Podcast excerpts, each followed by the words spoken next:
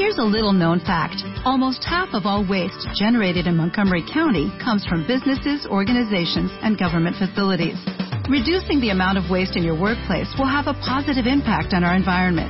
It can also save you money on your disposal costs. Reducing waste and recycling at your business is easy to do and is the law in Montgomery County. Make it your business to recycle right. Learn more at montgomerycountymd.gov slash recycle right or call 311. Los mejores ambientes para tu casa están en Viva Bonito de Liverpool. Encuentra en exclusiva la nueva línea de productos Marta de Baile Home con todo lo que necesitas para decorar tu casa. Vajillas, cubiertos, cojines, cristalería, manteles y decoración inspirada y creada por Marta para los que aman vivir bonito. Liverpool es parte de mi vida. Son 12.13 de la tarde en W Radio. Es muy fuerte el tema del cual vamos a hablar ahorita. Les pregunté en redes sociales, cuentavientes, ¿quién de ustedes ha vivido el suicidio muy cerca?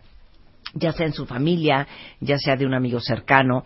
El día de hoy está con nosotros Gaby Pérez Islas y agradezco este, profundamente a Catalina y a Javier, que son dos testimonios.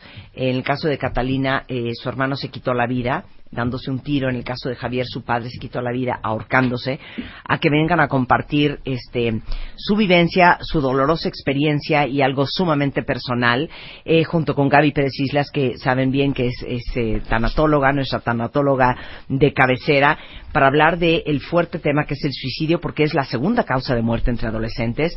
Y lo más increíble de todo es que escuchen estos números. De cada diez intentos de suicidio, siete son mujeres y tres son hombres. Pero de cada diez suicidios consumados, siete hombres sí lo lograron y solamente tres mujeres. Lo que quiero decir es que los hombres son más efectivos para suicidarse que las mujeres, pero las mujeres intentan más el suicidio que los hombres. Oigan, gracias Javier y muchas gracias Catalina por venir a compartir la historia acá. Claro, gracias mi Marta y cuentavientes. Fíjate que cuando propusimos este tema me, me, pareció fundamental mandar un mensaje muy claro, Marta. Lo que intentamos con esto es que transmutar el dolor, es llevar el dolor a otro nivel donde Tú sabes que siempre que perdemos en la vida, el dolor te pone un escaloncito más arriba, pero no es para mirar a los demás hacia abajo, es para ayudarles a subir. Yo estoy segura que lo, algo de lo que van a escuchar hoy va a mover conciencias y corazones en muchas personas, tanto familiares que han vivido esto y que lo viven con vergüenza, en silencio, con los estigmas que ha tenido el, el suicidio siempre, o personas que están pensando en quitarse la vida y entonces creen en este piensachueco de seguro mi familia va a estar mejor sin mí. Seguro los demás van a estar mejor si yo no estoy. Eso es una mentira y quiero que dejen de pensar eso, totalmente. Y es quiero que oigan el dolor que queda después cuando alguien se va. Esto es para mí es importantísimo que sepan que no es cierto, ni es una puerta, ni es una salida, ni es una solución y mentira que van a estar mejor sin mí. Javier, cuéntanos de tu papá. ¿Qué tal, Marta? Gracias, Gaby, primero que nada por la invitación. Gracias por abrir este espacio a esto que se me hace realmente importantísimo en nuestra sociedad y como lo platicábamos antes de entrar a, al aire, este, pues que cambia, ¿no? Que, te cambia la vida y es un antes y un después, totalmente, ¿no? ¿Hace cuánto se suicidó tu papá? Hace casi dos años. Nada. Nada.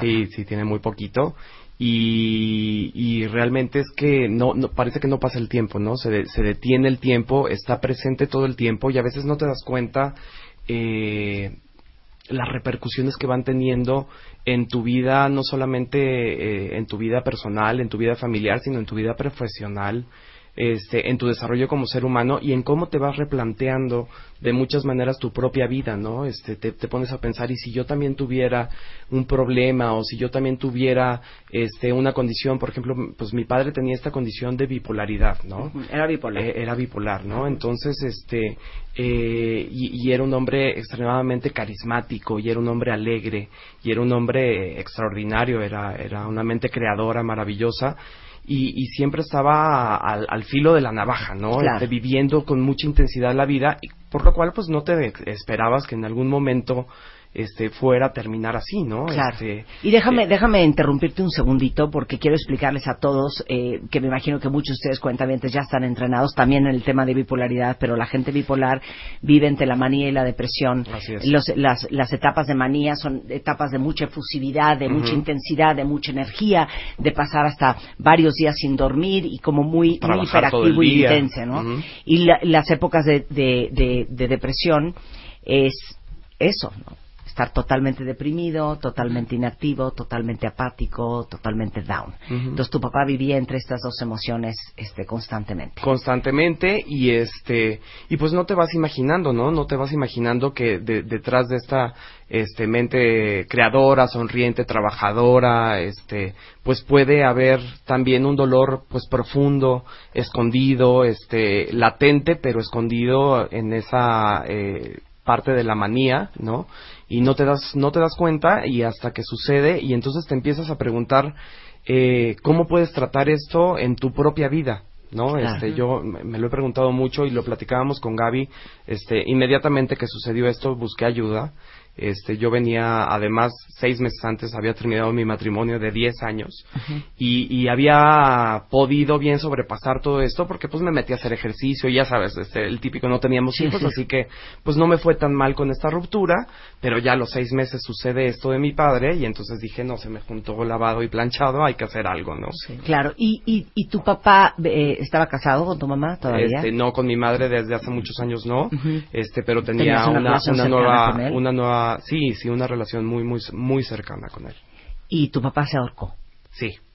¿Lo viste venir? No.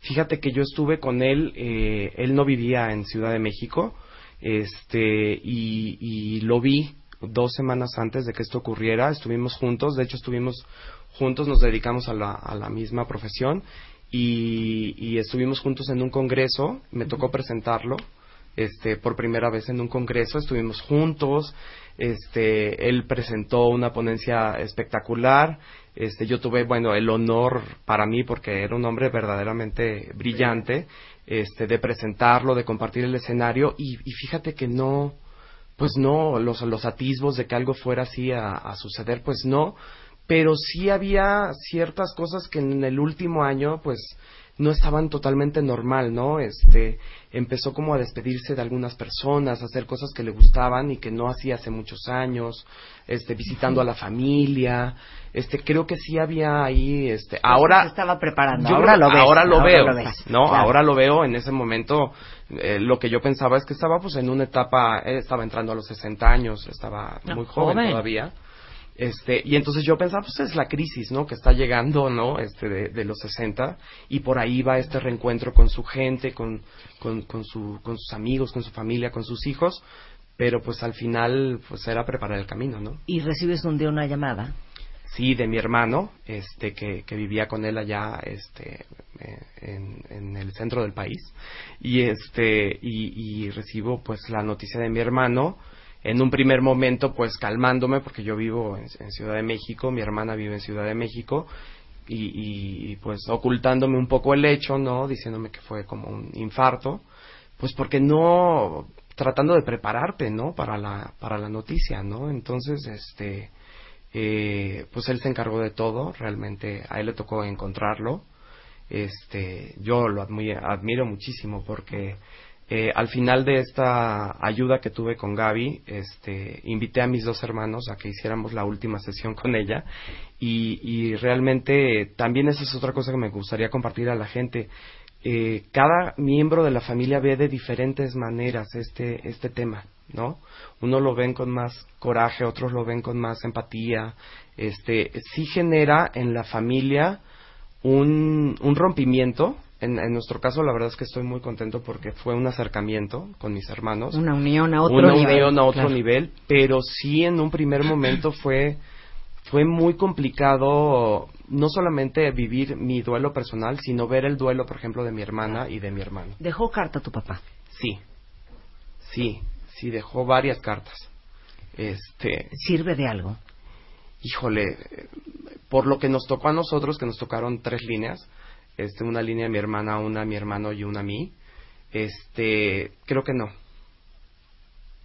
Creo que al revés, porque pues tantos años de relación, eh, al final tantos años de, de, tener a tu padre en casa y de que nos haya sacado, mi papá fue papá y mamá, ¿no? Muchos años. Eh, un hombre extraordinario que nos sacó a los tres adelante, pues se queda corto. Cualquier carta que te dejen, no, no expresa ni en lo más mínimo, eh, pues lo mucho que significaba este para nosotros y, y nosotros para él, creo yo. Si le pudieras decir algo a tu papá, ¿qué le dirías hoy? Es una buena pregunta. Me lo, fíjate que me lo, me lo pregunto, me lo pregunto muy a menudo. Este, tengo, tengo una chamba que, que me lleva a viajar por, pues, por todos lados, por todo el mundo. Y, y, y, lo que le diría es, te llevo conmigo a donde voy y, y, y tú vas a seguir viviendo en mí y vas a seguir viendo el mundo a través de mis ojos. Eso es lo que le diría. Ay, pues yo creo que sí, y orgullo por no, este bueno, muchacho. es que sí has trabajado entonces Yo con no. Gaby, porque de, de, de, de primer instinto, tratando de conectar y empatizar con lo que sientes, aunque nunca lo he vivido, yo creo que el primer sentimiento, y ahorita vamos a platicar un poco con Catalina, este, cuyo hermano también se quitó la vida dándose un tiro, yo creo, Gaby, que yo estaría furiosa. Furiosa. Yo creo que ese sería mi sentimiento primario me imagino que pasaste por esa etapa, ¿no? Sí. Furioso de cómo nos pudiste haber hecho esto, Sí. ¿no? Y eso es justamente lo que hay que trabajar, la furia y el enojo, que es una de las etapas del duelo, y luego volver esa furia hacia ti cuando se vuelve depresión. Pero tienes que entender, Marta, desde el respeto absoluto, que no te lo hizo a ti, se lo hizo a sí mismo. Y que no era una falta de amor, es un piensa chueco que tienen las personas en la cabeza, que piensan que te digo, estarían mejor sin mí, que yo ya soy un problema. Y tienen que ir desconectando sus switches de la vida para poder llevar a cabo su plan, porque si no, no lo harían. Si ellos supieran el dolor que iban a generar en quienes más aman, no lo hubieran hecho, si lo supieran desde la claridad. Pero la depresión, la bipolaridad, lo que sea, te va poniendo unos lentes oscuros que no te deja ver esto claramente. Es parte de nuestro objetivo. Ahí en los miles que nos están escuchando, hay alguien que lo ha pensado. Es muy diferente decir, ay, me quiero morir, a me quiero matar. Y ahí hay otra intención y ahí hay un plan. Y entonces ahí es donde debes de pedir ayuda, cuando empiezas a tener esta ideación, no cuando ya lo creciste y es un plan concreto y ya nada te va a detener. Y quería yo agregar algo que decías de la carta. Hay que saber interpretar esas cartas. Esas cartas póstumas son un tesoro, pero hay que leer entre líneas, así como hay un curso de hermenéutica para entender la Biblia, porque si tú leyeras la Biblia a lo mejor te quedas con una imagen equivocada de lo que es la justicia, Dios o su reino, y tiene alguien que explicarte las metáforas y los símbolos, pues también estas cartas hay que saber leer entre líneas lo que hay. Yo diría aquí, no son tres líneas que nos tocó a nosotros y que nos dedicó. Nos dedicó una vida y lo importante fue la vida, el ejemplo y lo que quedó a flote fue el amor.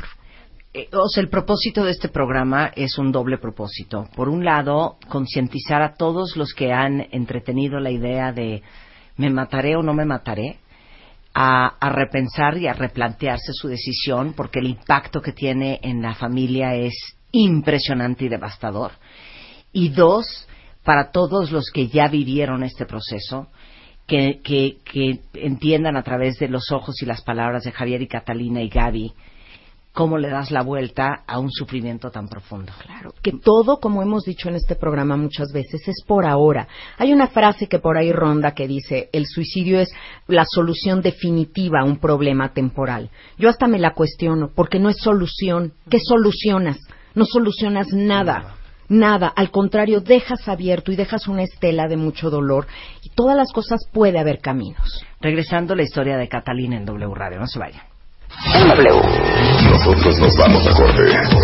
Marta de baile. En W. Estamos donde estés. Eh, estamos hablando de un tema bien difícil y, y- y- me da gusto y me, me toca el corazón leerlos en Twitter. Dice aquí una cuenta el tema de hoy me mueve el alma, Marta, y el dolor continúa alojado por la pérdida de mi madre. Creo que lo que estamos tratando de probar aquí en, en W Radio es que esta falsa creencia de que me voy a suicidar porque la gente estará mejor sin mí es lo más erróneo y lo más equívoco que puede este, resultar y están aquí tanto Javier como Catalina. Javier perdió a su papá hace dos años eh, porque se suicidó ahorcándose y Catalina, su hermano, se quitó la vida dándose un tiro. Y entendiendo como el proceso de darle la vuelta a emociones de furia, de enojo, de frustración, de profundo resentimiento por la decisión que tomó un ser querido, y, y, entenderlo desde una perspectiva mucho más profunda y mucho más sana. y mucho más amorosa para los que nos quedamos, porque tenemos que replantear socialmente que el suicida no es eh, no comete un acto ni valiente ni cobarde y que todo juicio que emitamos acerca de lo que él hizo es indigno. Es un acto de desesperanza. Y lo que nosotros nos toca es siempre tratar de transmitir esa esperanza, decir las cosas se pueden vivir de otra manera, siempre hay caminos, hay que buscarlos. Todo lo que nos pasa es por ahora, pero las condiciones pueden cambiar. Y cuando logras esto, entonces desactivas el enojo porque no hay juicio y permites que salga a flote lo más importante que es el amor y la historia que hay entre un padre y un hijo, entre un hermano y una hermana, entre una madre y una hija, como, como nos decían en Twitter. Eso es lo que debe de quedar. ¿Por qué un día, un instante va a determinar tus recuerdos y tu relación con alguien con quien tuviste la fortuna de vivir 40 años, 50 años, los que te haya tocado vivir? Tiene que pesar más la vida que la muerte. Eh, regresando, voy a regresar ahorita contigo, Javier, porque quiero entender cómo cambió tu vida y cuáles han sido los grandes aprendizajes. Pero quiero que Catalina nos compartas la historia de tu hermano, Catalina pues ya estoy aquí y difícilmente me hubiera yo imaginado poder platicar de él. Es un trancazo, Marta. Es, es como quien ha visto la película de Alicia en, el País de la Nave. Es, es ese tobogán que, que ahí vas, ahí vas y no sabes, no sabes ni por qué. Tu vida cambia de un ayer y de una hora la imagen de un hermano con el que creces, con el que empiezas a, eh, le enseñas a bailar rock and roll, con el que te lleva, eh, que te, te, introduce a, tus, a sus amigos, los futuros noviecitos, este, las regañadas de los padres, creces, creces, creces. Mi hermano era una persona sumamente amorosa, cariñosísima, muchas veces nos confundían que era el novio y era mi hermano, o sea, era una relación juntos. La música nos unió, muchas cosas. Muy preparado, muy culto. Que dices, eh, es pensante. Y esa decisión que, que toman, que la piensan, la meditan, nadie sabe nada. Tú, pero ni idea, es más, hasta te no la viste venir. No, para nada. No estaba deprimido. Para nada. Él vivía en otro lugar de donde yo vivía, pero nos hablábamos constantemente. Estaba preocupado por la situación en México, estaba preocupado porque los hombres de cierta edad, casualmente 60 años, tenían menos probabilidades de, de, ejercer sus profesiones y de avanzar. Eh, los impuestos, renegaba mucho, pero era una ira que salía. No Como la de todos. Ajá. Entonces, el decir, bueno, te hablan por teléfono y te dicen, está aquí su hermano, con un paliacate en la cabeza, tendido, con un arma, está muerto. Se quitó la vida. ¿Sabes qué? Se te quita a ti también. O sea, es un ¡pau! No sabes qué pasa. Sí, te enojas, dices, pero ¿cómo? ¿Cómo me haces esto? ¿Cómo? Y ahí viene todo lo que te digo, como en un tobogán, todo el pasaje de las vidas. La vergüenza que sientes. Fue un domingo. Él fue quitando, tirando papeles, vendió su coche, yo no me enteré. Este, despidió al personal, no lo quiso ese día. Este, encontraron bolsas de basura de todo lo que él fue deshaciéndose. No lo ves venir, Marta. Tu pregunta que les has hecho de verdad. No, pero ¿sabes qué quería saber? ¿Qué porcentaje de los suicidios son muy bien pensados y muy bien planeados? ¿Y qué porcentaje será un arrebato del momento. No, el 80% de los suicidios son largamente acariciados. Lo único que es intempestivo es el momento en el que lo llevo a cabo. Es de repente el que es ahorita, va, ahorita no hay nadie en mi casa, ahorita no están, ahorita pues. Pero es algo que comenzó, como te dije, con una ideación. Todos hemos dicho alguna vez, Marta, ay, qué ganas de ya no despertarme y que se acabe tanta bronca. Ese es un pensamiento sano, común. Pero de ahí pasar a un plan, a cómo te quitarías la vida y qué harías y todo, toma tiempo estructurarlo y construirlo. Y va avanzando, nada más lo único que es irreflexivo es el momento. El otro tipo de suicidios, los que son intempestivos, son porque están intoxicados. Ese otro 20% es porque pues consumieron drogas, se cruzaron con alcohol o algo y entonces les puede entrar un Sí, son brote los- son los psicótico, menos, son los mucho menos. ¿Cómo les cambió la vida, Javier? Pues yo creo que como es algo tan intempestivo y, es algo que tienes que comenzar a entender en el momento en el que te lo avisan, este y como tú bien decías, este ya no eh, ahí empieza la carrera para adelante porque o si no vas a hacer tú lo mismo y te empiezas a plantear, ¿no? Este en una situación de dolor y en una situación que empiezas a ver que que que, que esta espiral por la que tú dices que yo también la sentí, ¿no? Como que caes en un túnel como de Alicia y empiezas a ver que todo gira y agárrate de algo porque te tienes que agarrar de algo, ¿no? Forzosamente yo tenía este cuando esto sucedió ya un año sin dejar de fumar, había dejado de fumar cuando me separé y este y me acuerdo muy bien que ese día dije, no, pues regreso al cigarrito en lo que, porque si no, regreso a otras cosas, o agarro la fiesta, la botella o algo, porque de verdad sientes que necesitas agarrarte. El camino de elevación De luce como muy atractivo, ¿no? ¿no? ¿Cuál Este- fue tu gran aprendizaje? Pues mi gran aprendizaje fue, eh, primero, saber de qué estaba hecho yo y saber de qué estaba hecha mi familia. Sorprendentemente, este, mi hermana, por ejemplo, tenía mucho tiempo eh, tratando de tener su segundo bebé, ¿no? Y no podía, y no podía, y, y, y esta pues noticia le, le cimbró también la, la vida, ¿no? A mi hermana.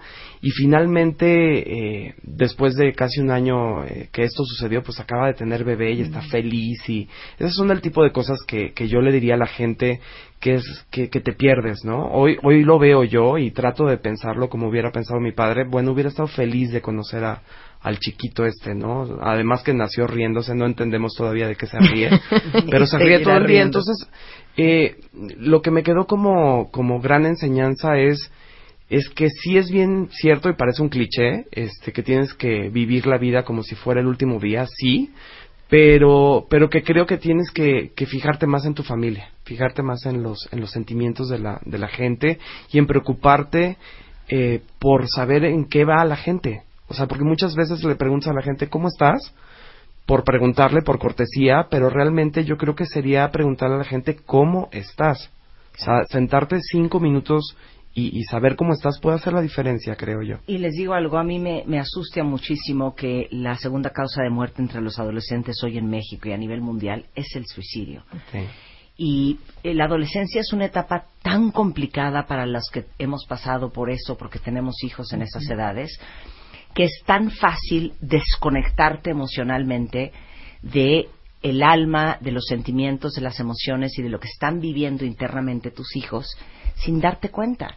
Y el ser mamá y ser papá de adolescentes, que es algo sumamente complicado y retador, de- de- estás como en automático tratando de que, mira, con que no se estrelle en el periférico, con que no se ahogue y le dé una congestión alcohólica, con que no salga embarazado, o con que no se haga un tatuaje, un piercing, o pierda eh, el, el año en el colegio, Así es. ya con eso me conformo.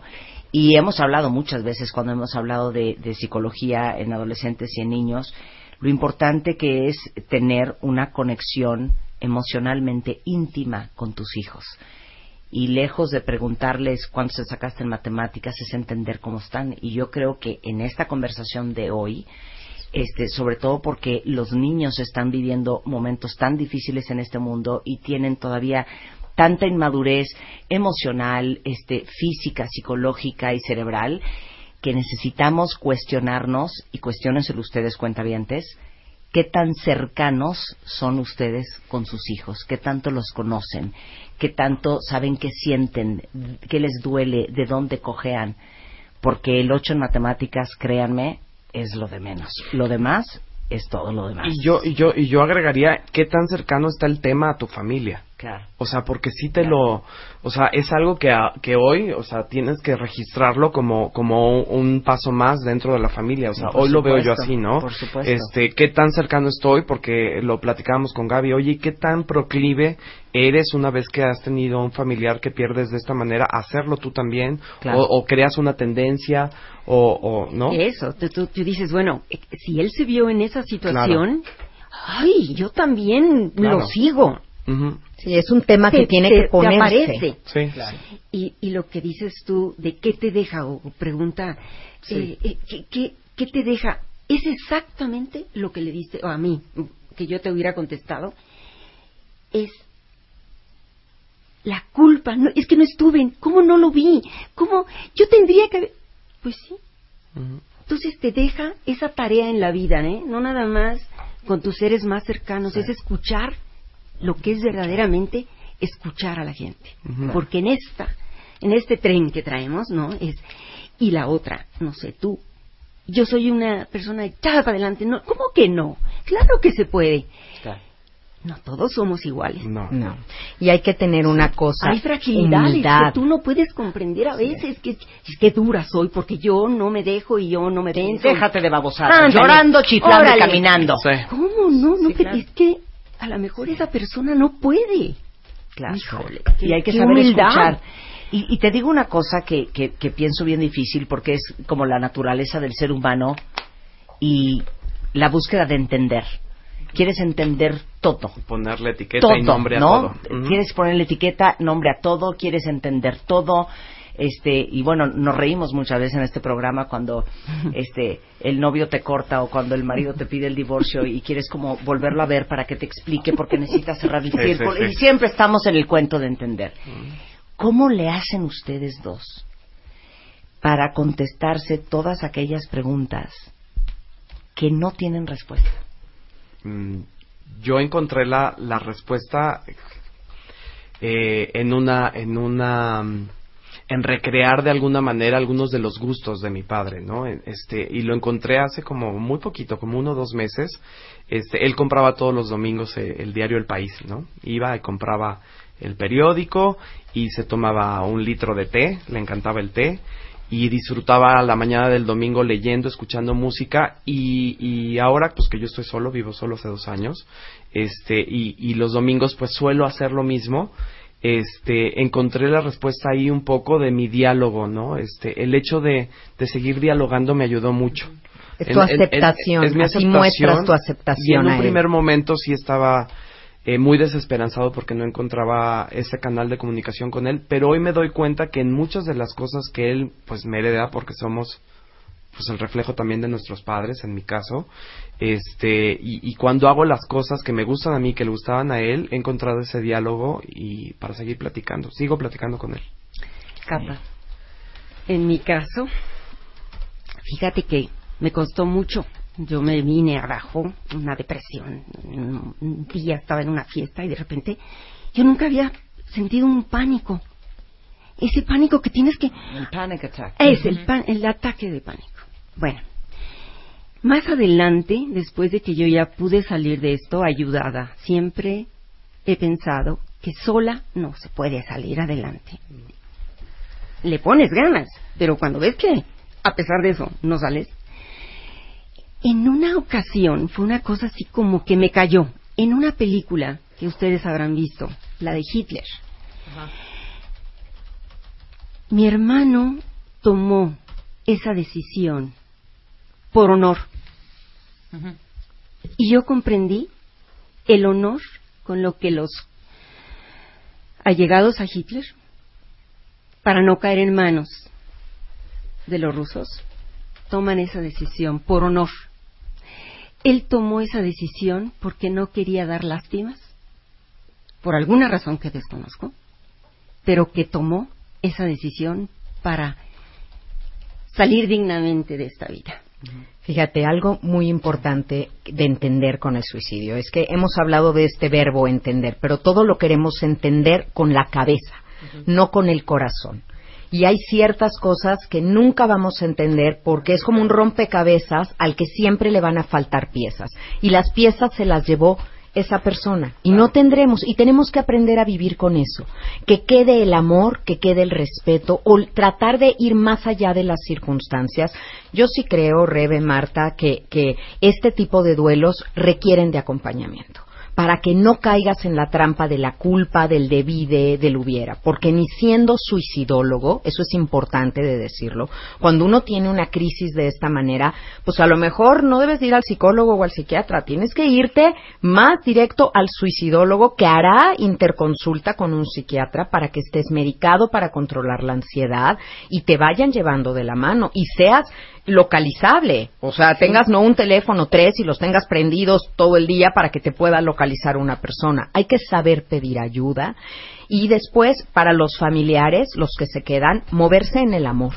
Eso es lo más importante, en el respeto y en la humildad de que no tuve que haberlo visto, no tenía yo que haber hecho algo distinto y sobre todo la persona que decidió suicidarse no pidió ayuda. Si la hubiera pedido, se la hubiéramos dado pero no pidió ayuda y eso es muy importante. Ok, yo no quiero irme de este programa y tenemos dos minutos sin antes decir lo siguiente. Para todos los que han escrito que alguno de sus hijos o alguien cercano ha intentado suicidarse y no lo logró o lo ha comentado, ¿qué haces? A ver, aquí van recomendaciones muy prácticas. En primera, no crean que perro que ladra no muerde, perdón la expresión, pero hay un mito, hay muchos mitos con respecto al suicidio y creen que quien lo dice no lo va a hacer. Sí lo van a hacer y si lo están diciendo, por favor pongan atención.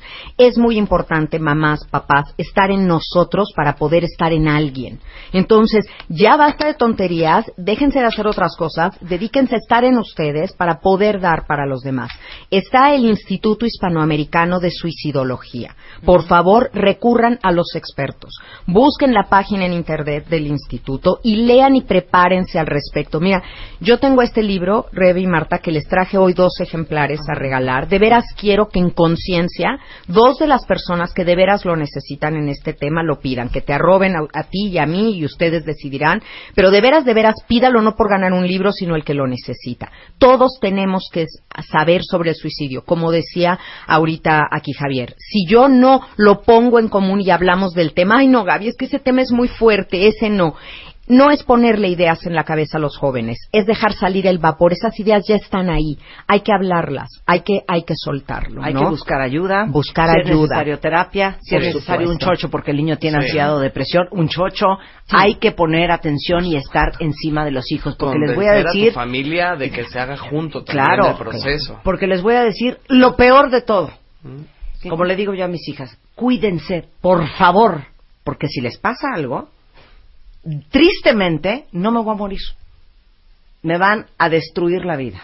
Me quisiera morir, pero no me voy a morir. Ese es el punto, que te quisieras morir, pero adivinen que la mala noticia es que no te mueres. Marta, yo quiero avisarles de una conferencia que voy a dar que también puede ser una herramienta. Este sábado, ahora sí nada más les di dos días de chance, este sábado 22 de 11 de la mañana a 1 de la tarde, pidan los informes en el teléfono 54240563 o en el correo tallertanatología se llama El arte de soltar y los dos libros que aquí les dejo, mi Rebe, elige no tener miedo para que los, los puedan dar. Creo que las conferencias, los talleres también son una herramienta que necesitamos tener y bueno, yo les ofrezco esta el, el próximo sábado. Oigan, eh, prometemos hacer la investigación y ahorita se las mando en Twitter de cuáles son los eh, grupos de apoyo este para gente sí los hay sí los hay yo prometo traerte esto. Grupos serios que se trabajan no son lugares donde se hace un muro de lamentaciones y donde, donde se trabaja soluciones asertivas. Y también respondiendo claramente a la pregunta que me decías cuando yo tengo la duda y pienso que alguien puede quitarse la vida si es necesario recurrir a un internamiento internelo si hay que hacer una intervención la hago. Todo es por salvar la vida. No esperarme a que me pida ayuda o, lo vea yo muy mal, porque como ya nos decía Catalina, hay depresiones muy funcionales que no se nota. Muchas gracias, Catalina. Gracias por venir a compartir una historia tan dolorosa y tan personal. Gracias a ti por la Has oportunidad. hecho hoy mucho bien. Javier, muchísimas gracias también a ti. Gracias a ti, Estoy tan orgullosa siempre- de ellos, Marta. ¿Ves por qué me dedico a lo que me dedico? Total. Amo esta Claro, profesión. claro. Gracias. Ahorita les Gracias. mando la, la información de la sociedad, Asociación Mexicana de Suicidología. Ahí viene mucha información, eh, vienen redes de apoyo, eh, eh, formas de contacto. Se las mandamos ahorita por redes sociales y la posteo ahorita en, en martadebaile.com. Gracias, Gaby. Gaby, si alguien necesita ayuda, pídala. Es arroba Gaby Tanatóloga en Twitter. Muchas gracias, Gaby. Gracias a ustedes. Son 12.57 de la tarde en W Radio.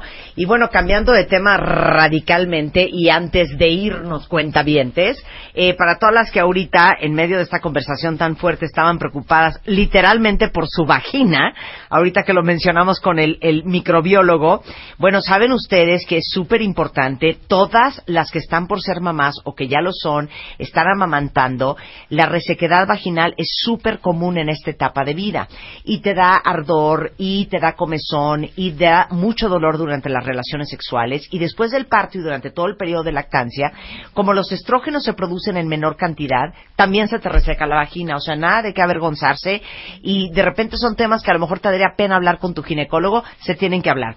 Es bien importante que eh, usen un gel vaginal, eh, acaba de salir en el mercado ginomunal, que hidrata, humecta y regenera la piel de la zona íntima, porque actúa casi casi como antioxidante, y además es súper seguro porque no tiene absolutamente nada de hormonas y les va a hidratar la piel eh, interna de la vagina. Se llama Ginomunal, lo venden en cualquier farmacia y autoservicio, y toda la información de cómo funciona este gel para la resequedad vaginal está en ginomunal.com. Con eso nos vamos, estamos de regreso mañana en punto a las 10 de la mañana. Adiós. Este mes, en Revista MOA, soltamos el listón de su pelo a Los Ángeles Azules. ¿Por qué eres tan diferente a tus hermanos y qué hacer cuando los quieres matar? Ponle un alto a tu mamá sin que te la cobre caro. ¿Le vas a entrar a un negocio? Aprende con nuestro especial de emprendedores en Chúlame el Changarro. La ciencia detrás de la hermandad con Los Ángeles Azules. MOA, octubre. 200 páginas de salud, amor y paz mental con tus hermanos. Una revista de Marta de Baile.